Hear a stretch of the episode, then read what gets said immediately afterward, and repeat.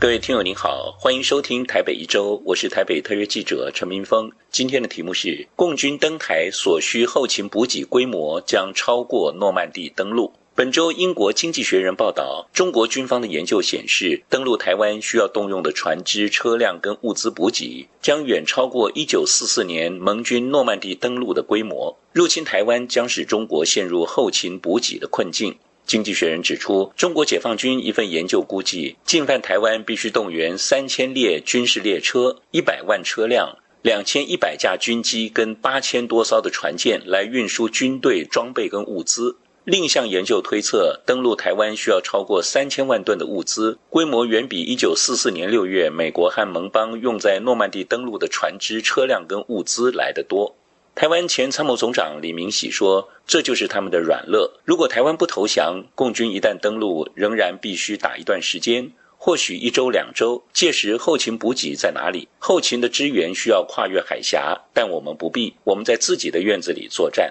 经济学人还说，一九四九年古宁头战役中，共军九千多人渡海进攻，在没有弹药补给、没有粮食的情况下，大部分阵亡，一部分被俘，作战宣告失败。将近七十五个年头过去，中国的军力已经不可同日而语。但如果真的有意发动台海战争，两栖登陆作战的后勤考验仍然令人畏惧，足以让中国国家主席习近平犹豫不决。中国国防工业杂志去年十月曾经提到，俄罗斯军事后勤跟补给不足，值得中国密切关注。特别是在未来穿越海峡和夺岛方面，呼吁当局增加军事补给的库存。文章还说，现代战争消耗的物资数量惊人，尤其是在持久的消耗战中，弹药和物资耗尽的一方必然是输家。此外，中国军方机关报《解放军报》今年二月也曾报道说，随着作战行动的节奏加快，向前线运送弹药跟其他物资变得愈发困难。未来战线势将拉大，作战部队将分布在更广泛的地区，使后勤作业更加复杂。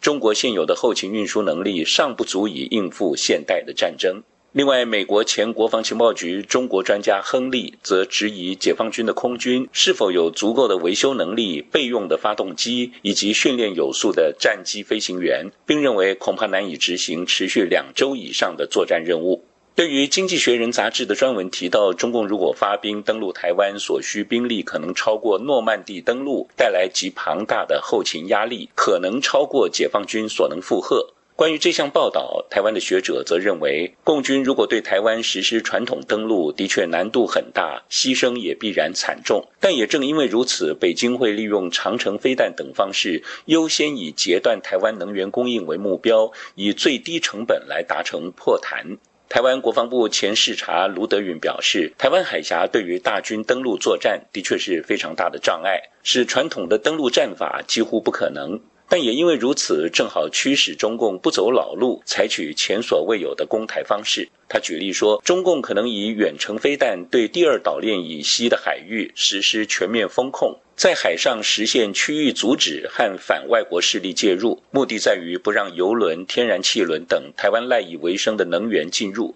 一旦能源供应接续不上，台湾社会进入没水没电的困境，就会导致两岸天平崩毁，中共就能够逼迫台湾当局上谈判桌。另外，台湾淡江大学国际事务与战略研究所的副教授李大忠则认为，国外媒体跟学界对两岸冲突的几率跟可能的结果论述上，往往言人人殊，不宜见到对自身有利的说法就觉得高枕无忧。而不管战争的结果如何，台湾社会必定承受惨重的损失。所以，最合理的战略仍然是实力和平，一方面积极备战，同时又要稳固两岸的关系，尽量避免战争的发生。以上台北一周今天的题目是：共军登台所需后勤补给规模将超过诺曼底登陆。我是台北特约记者陈明峰，感谢收听。